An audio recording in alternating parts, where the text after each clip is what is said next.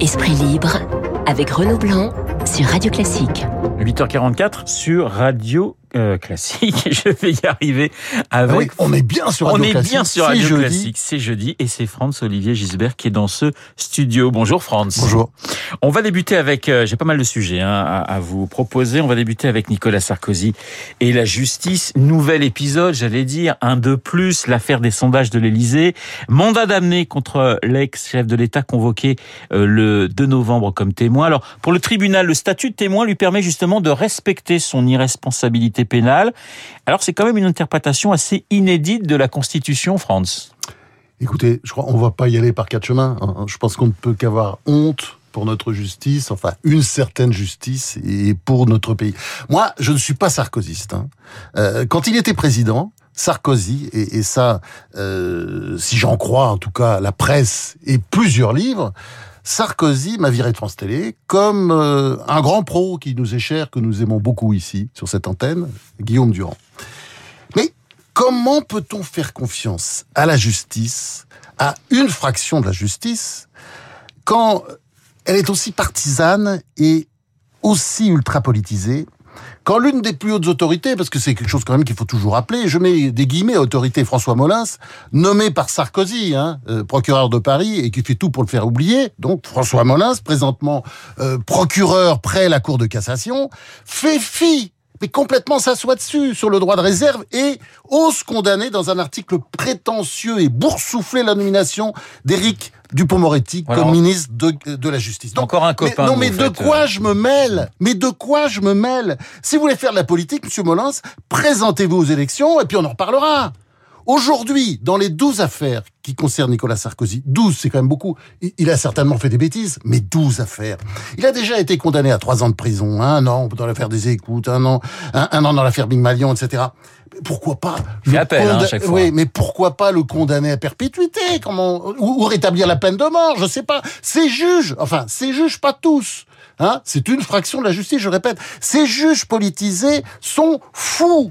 Hein? Et d'ailleurs, ils n'ont de compte à rendre à personne et ils veulent tout simplement l'envoyer en prison, coûte que coûte, faire un exemple parce qu'à un moment donné, il a osé mal leur parler. Tout homme tend à aller jusqu'au bout de son pouvoir, disait Thucydide, le grand historien grec de l'Antiquité. Eh ben, c'est ce que font certains magistrats qui ne jugent pas en droit. Et il est dans la nature de l'homme d'opprimer ceux qui cèdent, disait encore Thucydide, et de respecter ceux qui résistent. Eh ben, résistons, résistons à cette fausse justice. Voilà, on, va, on verra bien ce qu'il se passera le, le 2 novembre euh, prochain et on verra si euh, euh, le respect de la Constitution et l'article 67, hein, qui parle d'irresponsabilité du, du chef de l'État, eh bien, sera respecté Ouais, ou bah, pas. enfin, à, à moins qu'ils fassent une perquisition ici, pendant qu'ils y sont aussi. Pourquoi pas? Ouais. Tout est possible aujourd'hui. Bon, on vous sent en, en colère ce matin. La colère qui va continuer, je le sens, je le pressens, avec Jean-Luc Mélenchon qui juge justifier euh, l'attitude des Chinois sur euh, sur Taïwan, l'indépendance de Taïwan, c'est la ligne rouge. Et ça, ça vous fait bondir ces propos Non, de Jean-Luc on, Mélenchon. on rêve. C'est-à-dire, l'inculture historique de notre personnel politique, bah, je trouve que ça donne vraiment une idée euh, de l'infini. Alors, par pitié, ramenez-nous vite De Gaulle, Pompidou, Mitterrand, enfin, tous ces gens qui savaient de quoi ils parlaient quand ils parlaient histoire. Macron, lui, il- s'il avait lu, par exemple, des livres d'histoire sur l'Algérie, il n'aurait pas le même discours. Euh, et, et il saurait, par exemple, qu'elle a été euh, souvent occupée, colonisée par les Romains, par les Ottomans ou par les Arabes qui, après l'avoir envahi au 7e siècle, ils, sont encore, après avoir essayé d'é- d'éradiquer les civilisations berbères ou kabyles qui étaient là, parler aux kabyles des Arabes. Hein Élève Macron, vous me recopierez donc 100 fois, les Arabes ont colonisé l'Algérie, ils y sont toujours, ils n'ont pas de leçons à nous donner.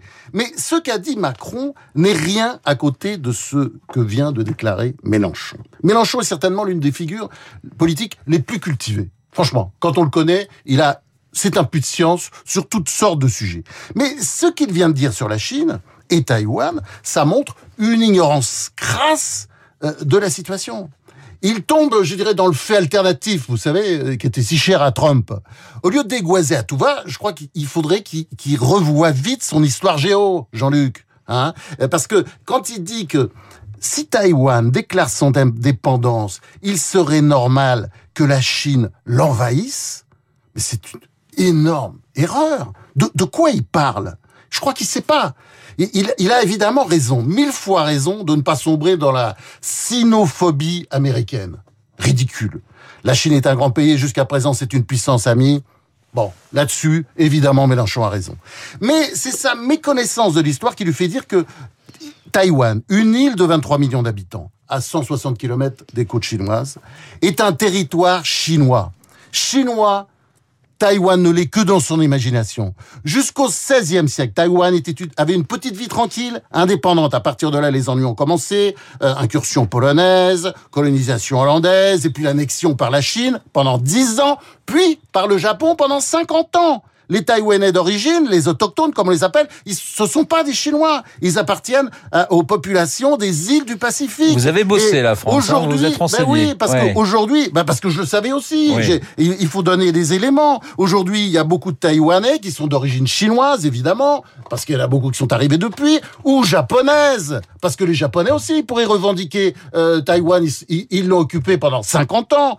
Et la langue courante à Taïwan est à 70% le taïwanais qui n'a rien à voir avec le chinois ou disons les autres langues chinoises. Alors, si Mélenchon a tenu ses propos, c'est parce que les Chinois font ces temps-ci beaucoup d'exercices aériens pour faire peur à la population taïwanaise, eh ben, il les encourage, il les encourage à continuer. Voilà, on a compris que le professeur d'histoire, euh, Franz-Olivier Gisbert, met au fond de la classe les élèves Macron et Mélenchon, qui vont avoir quelques, euh, quelques lignes à, à, recopier. Jean-Luc Mélenchon, bah, finalement, remarquez, il reste fidèle à, sa série de dictateurs qu'il qu'il soutient finalement dans le monde entier, hein, quelles que soient les latitudes. Oui, mais parfois, les choses qu'il dit sont justes. C'est-à-dire ça, il faut, il faut, faut, le reconnaître. Il dit des, souvent des choses à contre-courant, mais là, il se trompe dans les grandes largeurs. Et je crois qu'il faut le rappeler, c'est un discours qu'on entend partout, Taïwan serait chinois. Non, parce que les Japonais aussi pourraient revendiquer Taïwan, je le répète. Alors on part pour euh, pour Grenoble euh, et pour euh, Sciences Po Sciences Po Grenoble où la la cafette ne sert plus, la cafétéria ne sert plus que des produits 100% halal. Il y a eu d'ailleurs un communiqué de de cette cafétéria. Ça a été cette affaire a été relayée par le syndicat de droite des étudiants l'Uni.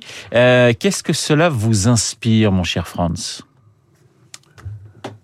Beaucoup de tristesse. Parce que après le Muezzin qui va réveiller chaque nuit les habitants de Cologne, en Allemagne, voici maintenant le halal obligatoire de Sciences Po Grenoble. Or, le halal, une grande universitaire, Florence Bergeau Blackler, a montré que c'est une invention. Oui, c'est une invention. C'est une invention des frères musulmans et des mollahs iraniens qui, dans les années 70, voulaient couper euh, les populations musulmanes des populations occidentales en les obligeant notamment à manger différent. Il y a, un gros livre et, avec beaucoup de participants. Et, il y a un livre aussi, il y a, il y a plusieurs livres sur cette question. Et c'est, c'est, comment dire, c'est prouvé historiquement. C'est une invention. Bon, le résultat aujourd'hui, c'est que euh, euh, qu'est-ce qu'on fait? On mange aujourd'hui en France de la viande de bovin ou de vin saignée à vif, sans étourdissement, pour qu'il souffre bien. Le halal et le kasher, je vous signale, ils sont interdits en Suède, en Islande, en Grèce, au Luxembourg, dans une partie de l'Autriche et, et, encore dans d'autres pays européens. Chez nous, à cause de la veulerie de la classe politique et de la cupidité de l'industrie de la viande, l'abattage sans étourdissement est en train de devenir la norme. Moi, je pense que c'est un, je pense que c'est un scandale. Ça, c'est du point de vue du respect des animaux. Mmh, je pense qu'il mmh. faut être humain avec les animaux. Et, et d'ailleurs, Brigitte Bardot s'était battue à l'époque pour l'abattage avec étourdissement Bon, vous vous souvenez, au temps du général de Gaulle, dans les années 60, elle avait obtenu gain de cause, et ben là, on est revenu en arrière. Alors, on va terminer ce, ce tour d'horizon de, vos sujets avec euh, un, un, film qui sort, euh, qui est sorti euh, hier, hein, Illusion perdue. Illusion perdue, c'est d'abord un, un roman de Balzac et on se dit que si Balzac revenait en 2021, bah, finalement, France, il serait pas si dépaysé que cela. Oui, parce que ce livre est notamment, d'ailleurs, comme le film, et c'est pas le journalisme d'aujourd'hui, mais enfin c'est une grande charge contre le journalisme. Et Balzac détestait euh, les journalistes. D'ailleurs, il a écrit. Il n'est pas le seul. Hein. Pas, oui, c'est pas ce qu'il a écrit de mieux d'ailleurs contre les journalistes. Franchement, ce sont des petits essais euh, pas très intéressants. Mais Les Illusions perdues, c'est certainement l'un de ses meilleurs livres. Enfin, c'est l'un des grands écrivains français, évidemment, Balzac. Il a dit la résignation est un suicide quotidien. Et il a écrit ça dans Les Illusions perdues, dont Xavier Giannoli a tiré un film magnifique, effectivement, qui est sur les écrans euh, depuis hier. Et euh, je crois qu'un pays qui a inventé Balzac, Hugo ou Georges Sand, c'est un pays qui peut être fier de lui. C'est pourquoi il faut pas se résigner, comme il le dit. Hein c'est pourquoi il faut résister, résister, toujours résister, comme disait Thucydide.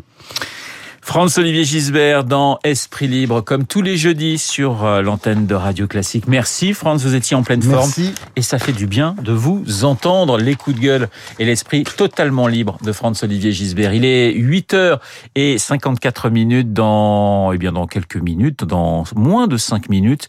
Vous allez retrouver Marc Tédé pour, euh, Augustin Lefebvre, pardonnez-moi, pour la météo et pour le journal de 9h. À tout de suite. Vous écoutez Radio Classique. Avec la gestion Carmignac, donnez un temps d'avance à votre épargne.